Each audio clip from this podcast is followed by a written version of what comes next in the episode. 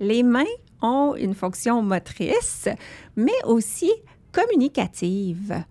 Aujourd'hui, on fait bouger nos bras, nos mains, nos doigts avec des signes pour communiquer dès l'âge de six mois avec bébé, donc bien avant qu'il puisse parler. Mais aussi, on réalise qu'on peut utiliser les signes à tout âge pour stimuler la motricité fine.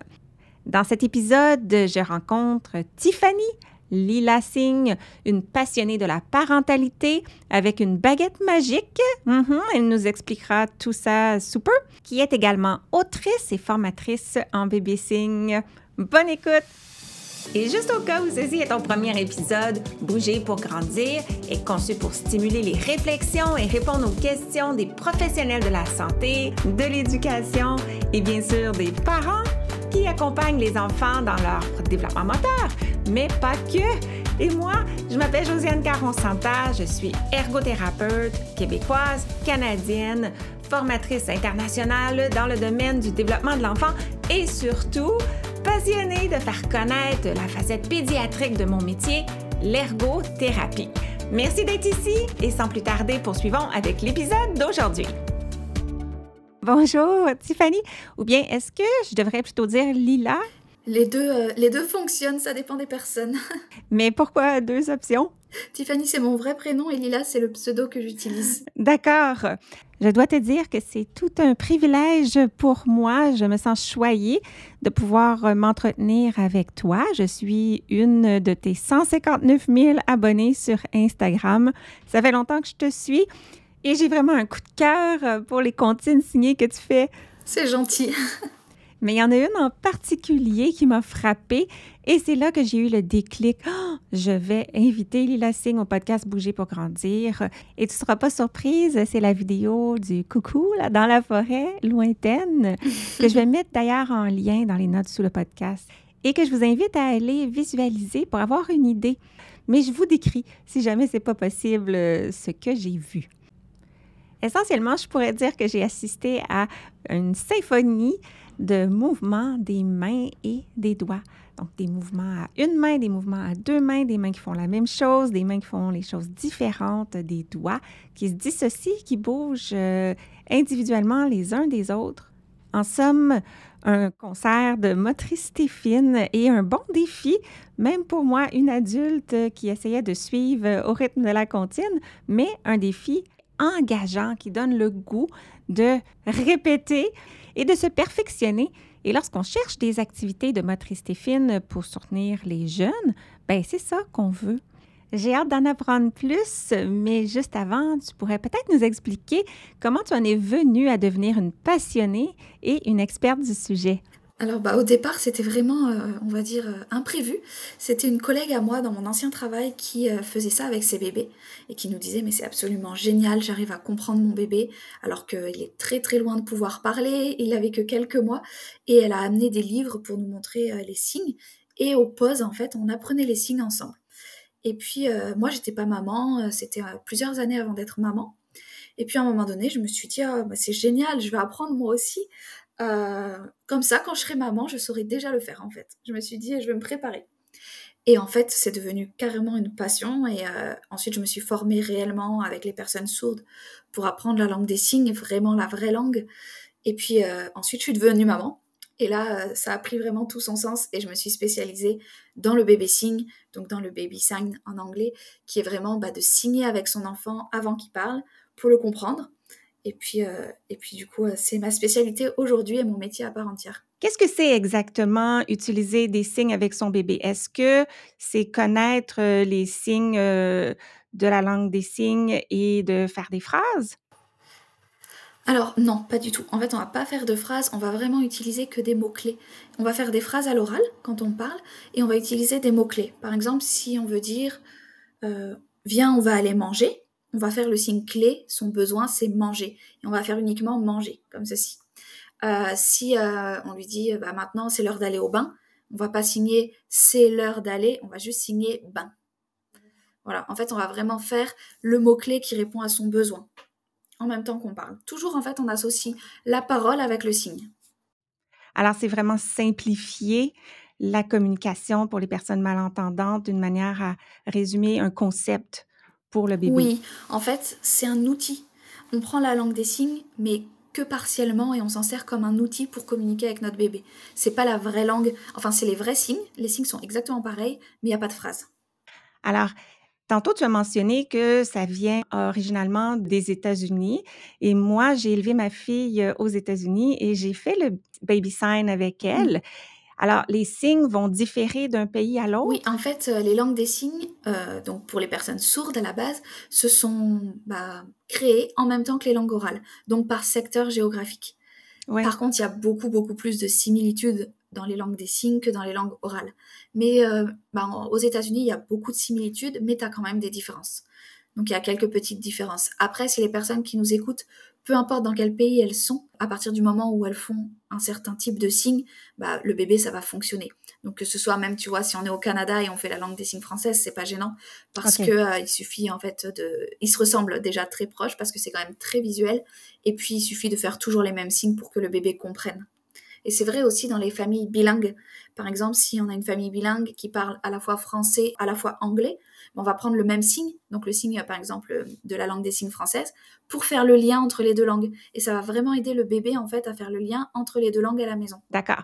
Et si on a bien saisi le concept et qu'on a beaucoup d'imagination motrice, on va le dire comme ça, et qu'on aurait le goût d'inventer des signes pour représenter des notions importantes de son quotidien, est-ce que c'est quelque chose qu'on pourrait faire? Alors moi je le conseille pas parce que euh, bah, je trouve que c'est important de respecter la langue des signes euh, qui existe et donc du coup je conseille plutôt de faire les vrais signes et en plus de ça bah, ça permet que plus tard quand l'enfant grandit si un jour il rencontre des personnes sourdes bah, il se souviendra toujours de ces signes là donc ça, lui servira. Après euh, dans l'absolu c'est possible et ça aidera quand même le bébé mais pour en pensant à plus tard c'est toujours intéressant d'avoir bah, ces mots que l'on connaît en plus plutôt que d'inventer. Surtout que c'est vraiment pas compliqué. Euh, c'est des choses qui sont faisables par le bébé. Euh, il y a des signes plus compliqués que d'autres en termes de motricité fine, mais c'est pas grave. En fait, il va le faire partiellement. Euh, mhm. comme à l'oral, il y a des mots plus compliqués à prononcer et au début, les bébés ils vont les prononcer partiellement. C'est exactement pareil en fait. Le principal, c'est de se comprendre. Combien de temps tu dirais que ça prend au bébé pour apprendre? Oui, en fait, ça, ça, va dépendre des bébés. Il y en a qui, en fait, ça va dépendre s'ils signent tôt, entre guillemets, ou plus tard. Euh, parce qu'en fait, on dit qu'un bébé signe autour de 9-10 mois en moyenne, mais en vrai, il y en a qui signent des 6 mois. Donc à 6 mois, la motricité fine, elle est forcément pas la même qu'elle est à 10 mois ou à 15 mois ou à 18 mois. Et il y a des bébés qui signent plus tard, donc plus vers les 15, 16, 17 mois. Et donc eux, bah, ils vont avoir une motricité fine qui est meilleure forcément. Et donc ce sera plus facile pour eux de faire les signes les plus proches des vrais signes. Euh, c'est vraiment comme à l'oral en fait. Mhm. Malgré tout, en fait, euh, là je le vois avec mon fils maintenant qui a 22 mois aujourd'hui, enfin en, ce moment. et, euh, et, en fait, au début, par exemple, encore, il le faisait en tapant dans les mains. Oui. donc je le montre à la caméra. Ensuite, il l'a fait avec l'index et maintenant il le fait parfaitement. Et en fait, il le fait depuis bah, un an quasiment. Et donc, ouais, ça, ça va faire un an qu'il signe maintenant. Et donc, bah, petit à petit, il a évolué. En fait, le parent, ou euh, la nounou, la crèche, peu importe, la personne qui signe avec l'enfant euh, fait toujours le bon signe. Comme à l'oral, on va toujours dire le bon mot. Et petit à petit, fera le bon signe. faut lui laisser le temps. Mais en attendant, on le comprend et c'est bien le principal. J'imagine que la réponse c'est non, mais je vais quand même poser la question. Alors, on ne reprend pas l'enfant, on corrige pas ses gestes ou on fait pas du main sur main pour l'amener à mieux faire le signe? Non, pas du tout. Effectivement, la réponse est non. Euh, par contre, en fait, toi, tu fais toujours le bon signe. C'est juste ça. Toi, tu fais le bon signe, mais à partir du moment où tu le comprends, il va le faire de lui-même euh, correctement quand il sera prêt, quand il aura la motricité qui qu'il a besoin pour le faire. Ça sert à rien de le, frustrer, surtout qu'on voit que les enfants, ils adorent signer, ils sont fiers de signer, ils sont fiers de se faire comprendre. C'est dommage de casser ça. Mais tout à fait. Tu avais parlé du signe encore. Moi, je me souviens que c'est un des signes que j'avais fait avec ma fille euh, dans les débuts. Est-ce que ça, ça fait partie des premiers signes à enseigner? Alors, le encore, c'est le signe que 80% des bébés font en premier parce que bah, ils adorent demander encore de la musique, encore jouer, encore euh, une banane, encore euh, quelque chose à manger. À mhm. table, c'est énormément utilisé. Et donc, c'est souvent euh, un signe qui est très, très utilisé par les bébés. Et par les bébés dont les parents signent peu, c'est-à-dire, par exemple, ils vont signer 3-4 signes, souvent, il y a le encore dedans. Ça fait vraiment partie des signes vraiment principaux. Et après, pour les autres signes euh, de départ, bah, ça va dépendre déjà à quel âge on commence à signer. Moi, ce que je conseille, c'est de commencer un peu avant 6 mois, puisqu'il y en a qui signent à 6 mois. Et puis, dans tous les cas, bébé va comprendre vers 6 mois les signes. Donc, c'est intéressant de signer un petit peu avant. Euh, donc, un bébé à l'été, on va pouvoir lui faire téter. Un, bébé qui boit le biberon, on va lui faire biberon. On va vraiment s'adapter au bébé, en fait. Euh, aller au bain, ça c'est pour tous les bébés. Ben, on va signer aller au bain. Dormir, c'est pareil, c'est pour tous les bébés. Et changer la couche. Ça, c'est vraiment pour les tout petits, il y a quasiment que ça comme besoin. Prendre le lait, quelle que soit la façon, le bain, la couche et dormir. Et puis après, quand ils grandissent, ben, on va rajouter musique, on va rajouter jouer, on va rajouter plein de signes bah, qui correspondent à leurs nouveaux besoins. Et puis en fait, on va s'adapter à eux.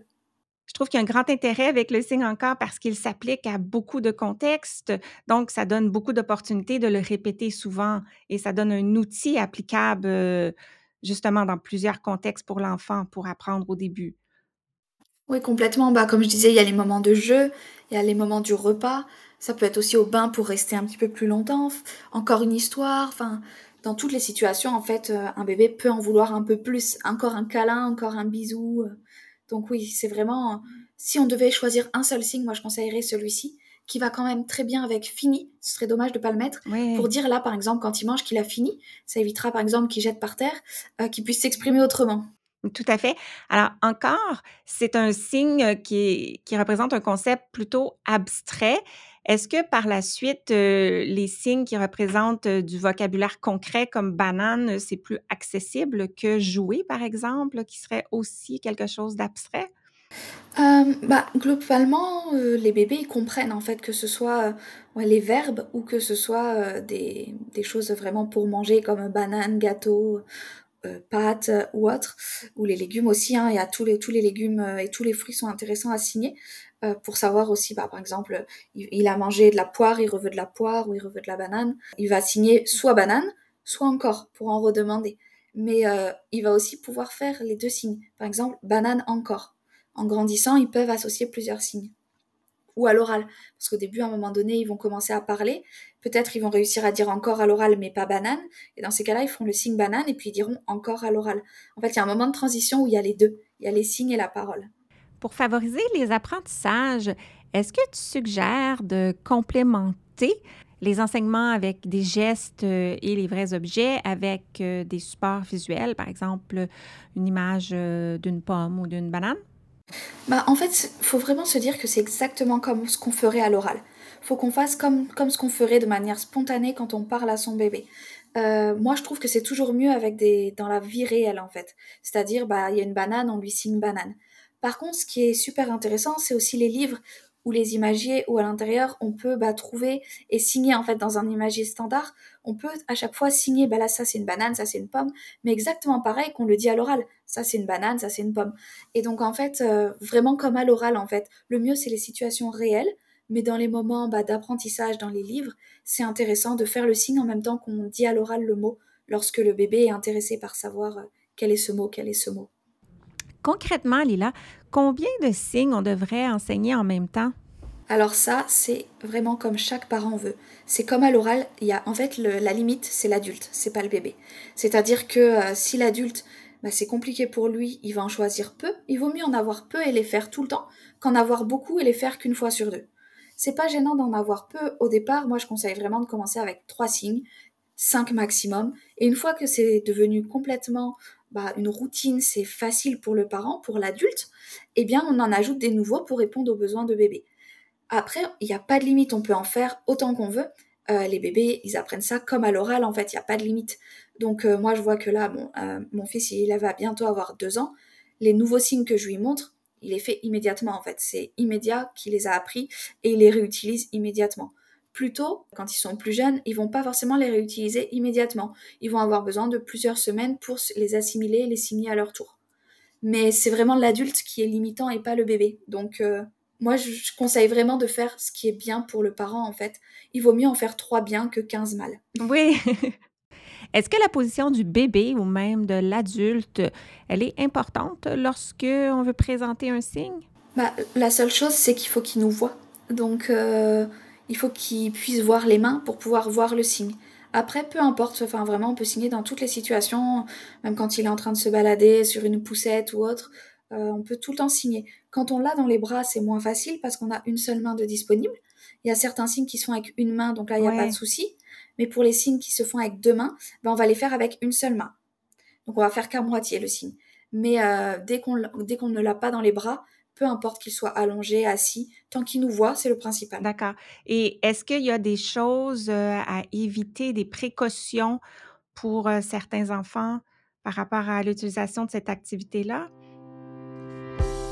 Savais-tu que l'Académie a créé un guide super pratique du développement moteur de l'enfant? Concrètement, c'est quoi? C'est une liste des jalons de motricité globale et de motricité fine, étape par étape, âge par âge. Alors, si tu ne l'as pas encore, viens rejoindre ma communauté et récupérer ton guide. C'est gratuit au josianecaronsanta.com oblique guide. Et est-ce qu'il y a des choses euh, à éviter, des précautions pour euh, certains enfants par rapport à l'utilisation de cette activité-là? Non, il y a vraiment, enfin, tous les enfants, même ceux avec des spécificités. Je parle par exemple euh, des enfants qui, ont, qui sont trisomiques, autistes ou autres. Ben, ça va encore plus les aider que, les autres enfants parce que vraiment, c'est des, des enfants qui ont plus de mal à l'oral. Et donc les signes, ça va encore plus les aider. Donc surtout, faut pas hésiter, euh, que ce soit n'importe quel enfant, ça va vraiment euh, l'aider dans tous les cas pour pouvoir communiquer. Donc avant qu'il parle, mais ça peut aussi aider une fois qu'il parle pour des choses compliquées comme euh, par exemple les émotions. Mmh, les émotions, ça, c'est un sujet qui intéresse beaucoup de monde. Est-ce que tu pourrais nous parler un petit peu plus du lien entre les émotions et les bébés signes? Oui, en fait, euh, les émotions, c'est quelque chose qui est compliqué pour un enfant à exprimer à l'oral. Euh, comme pour certains adultes d'ailleurs, ados, enfin voilà, pour tout le monde, c'est toujours compliqué euh, pour certaines personnes d'expliquer à l'oral, alors que par les signes, c'est beaucoup plus facile. Et notamment lors d'une tempête émotionnelle, euh, lorsqu'un bébé est en colère, ça va être beaucoup plus facile pour lui d'exprimer bah, sa colère par le signe que par l'oral, parce que bah, à l'oral, il va être submergé et c'est beaucoup plus compliqué. Donc même une fois qu'un enfant parle, les signes peuvent l'aider, notamment dans la gestion des émotions. Donc tu viens souligner d'autant plus que c'est une activité qui est intéressante, pas seulement pour le petit bébé, mais pour tous les enfants, autant au niveau de leur communication, de leur euh, expression des émotions et de la motricité fine aussi. Exactement. Et en niveau motricité fine, c'est vrai que ça aide aussi beaucoup parce que bah forcément, c'est avec les mains. Donc, euh, donc, ça va les aider aussi dans ce sens. Et je vais en profiter pour ajouter d'une perspective plus d'ergothérapie. Par exemple, si on veut utiliser des signes pour soutenir la motricité fine d'un enfant. Alors là, on débuterait pas nécessairement par les signes qui représentent les besoins du quotidien de l'enfant, mais on graviterait davantage vers les signes qui représentent des choses d'intérêt, mais aussi qui sont accessible euh, au plan moteur, donc euh, des mouvements davantage des bras, des mains symétriques euh, en s'en allant éventuellement vers les mouvements où les deux mains ne font pas la même chose et où les doigts sont de plus en plus dissociés, ou s'il y a une trajectoire dans le mouvement, ce qui peut être plus difficilement accessible, par exemple pour les enfants avec des défis de planification motrice.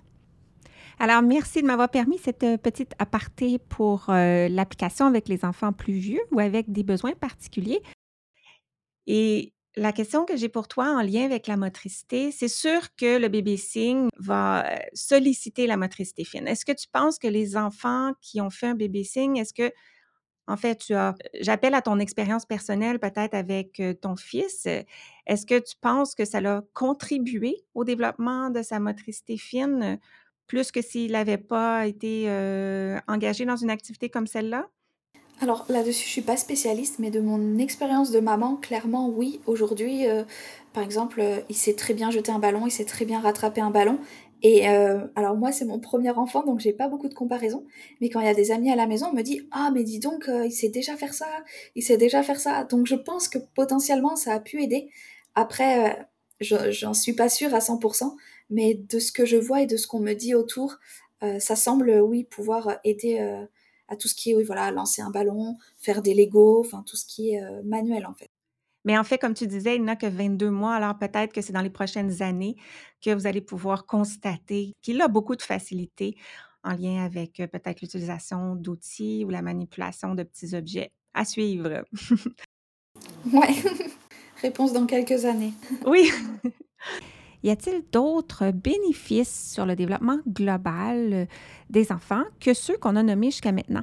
Bah, il y a aussi tout ce qui est le lien adulte-bébé, que ce soit euh, les signes avec euh, la maman, le papa, la mamie, le papy, la nounou. Ça fait vraiment un lien spécial entre le bébé et l'adulte. Ça crée une complicité qui est vraiment un peu magique et que les bébés adorent. Et les adultes aussi, pour, euh, pour pouvoir le voir euh, dans tous les témoignages que j'ai chaque jour. Vraiment, c'est quelque chose qui crée un lien euh, un petit peu magique, en fait. Donc, dans la relation parent-enfant, ça a vraiment aussi une importance non négligeable. J'imagine. Et comme tu parles de l'utilisation en famille ou même en crèche, en garderie, est-ce que c'est nécessaire que tous ceux qui font partie de l'entourage de l'enfant connaissent ces signes-là et les utilisent avec l'enfant? Alors pas du tout. En fait, il suffit qu'il y ait une seule personne, peu importe qui, que ce soit dans son lieu d'accueil, crèche, nounou ou autre, que ce soit à la maison, le papa, la maman, peu importe. Il suffit d'une seule personne pour que le bébé signe. Après, plus il y a de personnes et mieux c'est, forcément. Mais une seule personne, ça suffit pour que ça fonctionne. Et si, par exemple, euh, le bébé utilise un signe à l'extérieur du domicile euh, pour demander quelque chose et que la personne ne, ne réagit pas à ce signe-là, est-ce que ça peut nuire euh, à l'utilisation future? Bah, en fait, euh, le bébé va ne pas se faire comprendre, mais comme si- s'il n'avait pas signé, il se serait pas fait comprendre non plus. Ce qu'il va surtout faire, c'est insister sur le signe. En fait, il va le faire, la personne comprend pas, il va le refaire, le refaire, le refaire. Et si elle continue à pas comprendre, il, a, risque de pleurer s'il est tout petit. Mais en fait, il aurait pleuré euh, sans signer s'il n'avait pas connu le signe. Directement, il se serait mis à pleurer pour demander quelque chose. Là, il signe, et si la personne en face le, le comprend pas, effectivement, il y a le risque qu'il pleure. Maintenant, c'est pour ça que bah, le mieux, c'est que le plus de personnes de l'entourage possible euh, signent pour pouvoir au moins comprendre les bases avec bébé. Mais si ce n'est pas le cas, bah, il essaiera de se faire comprendre autrement. Mais un tout petit bébé, pour les bébés de 9 mois, 8 mois, 10 mois qui signent, bah, ça va être compliqué parce qu'ils n'ont pas d'autre façon en fait de pouvoir euh, se faire comprendre en dehors des Mais pleurs. c'est peut-être l'inverse qui va arriver par, heu, les pleurs et l'insistance. À un moment donné, heu, l'adulte va comprendre ce que l'enfant voulait et là, il va se dire: «Ah, c'était ça le signe qu'il faisait, qu'il essayait de me dire» et là, l'enfant fait un peu de publicité pour le baby signe. Oui, c'est exactement ça en fait. Et en, en vrai, c'est ce, qui se passe, notamment quand dans un couple, il y a un des deux parents qui ne souhaite pas signer et l'autre oui. Et ben, quand le bébé il se met à signer, tu peux être sûr que le deuxième parent il se met à signer aussi parce qu'en fait, euh, bah, il préfère largement avoir un signe qu'avoir des cris. Donc, Oui. euh, donc souvent, euh, les adultes, ils- une fois qu'ils ont vu le bénéfice, bah, ils sont convaincus. En fait, il suffit de le voir pour être convaincu. Oui, merci pour cet apport. J'ai une question, moi, qui vient de me revenir pendant que tu expliquais cela. Tantôt, on disait, est-ce que c'est grave si le milieu de garde euh, ne fait pas les signes alors que c'est fait à la maison? Est-ce que l'inverse est envisageable si on a une éducatrice à l'écoute qui dit: «Hey, moi, je pourrais faire ça dans mon groupe de poupons ou de tout-petits». Est-ce que, heu, c'est quelque chose qui devrait être mentionné aux familles? Est-ce que c'est OK d'enseigner les signes, heu, si, heu, c'est pas quelque chose qui est fait à la maison? Alors oui, complètement. Il faut savoir qu'en France, ça se fait de plus en plus dans les crèches. Euh, Il y a beaucoup, beaucoup de crèches qui se forment à ça parce que c'est aussi beaucoup plus facile pour eux puisqu'ils vont comprendre euh, les bébés. Donc forcément, c'est plus facile euh, pour eux. Et euh, moi, mon fils est dans une crèche qui signe. Et en fait, euh, il y a des parents, enfin, je l'ai vu euh, lors de la réunion de rentrée, qui disent mon, fils, il a fait ce signe, est-ce que vous pouvez me dire ce que c'est? Est-ce que vous pouvez me dire ce que c'est? Alors, bien sûr, il faut que les crèches communiquent. Bon, là, du coup, euh, vu que moi je suis dans la crèche, c'est assez facile parce qu'ils peuvent me suivre pour apprendre aussi. Mais c'est vrai que les parents, en fait, s'y mettent parce que bah, voient que tout de suite leur enfant communique comme ça et que c'est beaucoup plus facile. Mais euh, je sais pas comment c'est au Canada, mais en France, ça se développe énormément et aujourd'hui, beaucoup de crèches le font. Je pense que c'est présent aussi au Canada. J'ai fait une petite recherche, pour voir, heu, s'il y avait des personnes formées comme toi du côté du Québec au niveau de la langue des signes du Québec pour peut-être donner en référence parce que c'est ça qu'on va faire, hein. Dans les notes sous le podcast, je vais vous mettre toutes les informations pour, heu, retrouver euh, Tiffany Lila Singh euh, sur Instagram, euh, clairement un compte à suivre si le concept vous intéresse et son site web aussi. Mais si vous êtes du Québec, je vais essayer de vous trouver des références aussi pour les signes qui sont davantage utilisés au Québec. Est-ce qu'il y a d'autres informations que tu crois intéressantes à partager aux parents, aux éducatrices, aux nounous, comme vous dites en Europe, aux enseignantes en lien avec l'utilisation de bébés signes qui ne sont pas ressortis? Bah, je pense qu'on a bien fait le tour, mais je voudrais rajouter quelque chose parce que c'est la question. Alors, je ne sais pas si c'est pareil au Canada, mais qu'en France, on me pose est-ce que ça va retarder la parole? La réponse est non, ça ne retarde pas la parole. Euh, et, surtout, il y a des études qui ont été faites, alors beaucoup aux États-Unis, puisque le baby sign est arrivé là-bas avant nous. Ça montre que non seulement ça ne va pas retarder le langage, mais en plus de ça, il y a des études qui montrent que ça va donner encore plus envie à bébé de communiquer. Et donc, potentiellement, il va communiquer un peu plus tôt. Après, c'est pas sûr à 100%, mais ce qui est sûr, c'est que ça ne retarde pas le langage. Ça va aider le bébé, ça va vraiment lui donner confiance en lui, lui permettre d'être plus autonome, de pouvoir communiquer ses besoins d'éviter les crises, les tempêtes émotionnelles, je sais pas comment on dit au Canada, mais tout ce qui est cris et pleurs, de vraiment les limiter euh, beaucoup, beaucoup. Et puis, euh, et puis de, lui, ouais, de lui donner confiance, de créer un lien un petit peu magique avec l'adulte. Et en fait, il n'y a que des bénéfices. Et si quelqu'un vous dit il ne parlera jamais parce qu'il signe, bah vous pouvez être sûr, c'est faux. Donc ne vous inquiétez pas, c'est complètement faux. Donc euh, c'est juste que ça va gagner. En fait, on va gagner selon les bébés, parce qu'il y en a qui parlent tôt, il y en a qui parlent tard, mais en moyenne au moins un an à communiquer avec un bébé avec lequel on n'aurait pas pu communiquer, enfin on aurait pu bien évidemment, parce qu'on peut toujours communiquer avec son bébé, mais de manière beaucoup plus difficile. Alors, euh, je te remercie vraiment d'avoir euh, pris le temps aujourd'hui de venir euh, partager toute cette information-là avec nous. Et on va te souhaiter aussi des beaux moments de bébé signe avec ton fils, mais aussi avec ton prochain enfant qui arrive très, très prochainement, n'est-ce pas? oui, mon deuxième fils qui, qui va arriver dans, dans, les semaines à venir. Merci à toi. Bonne fin de grossesse.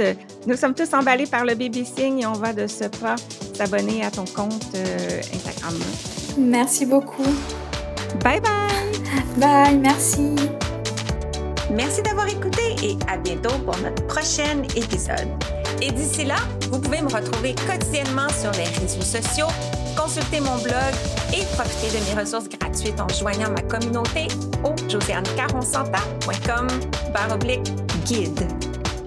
Le podcast Bouger pour grandir est une production de l'Académie de formation JCSI, des formations en ligne sur le développement et fonctionnement de l'enfant de la perspective de l'ergothérapie. Pour cet épisode et sur ce, je vous dis à très très bientôt pour continuer à parler d'ergo. Bye!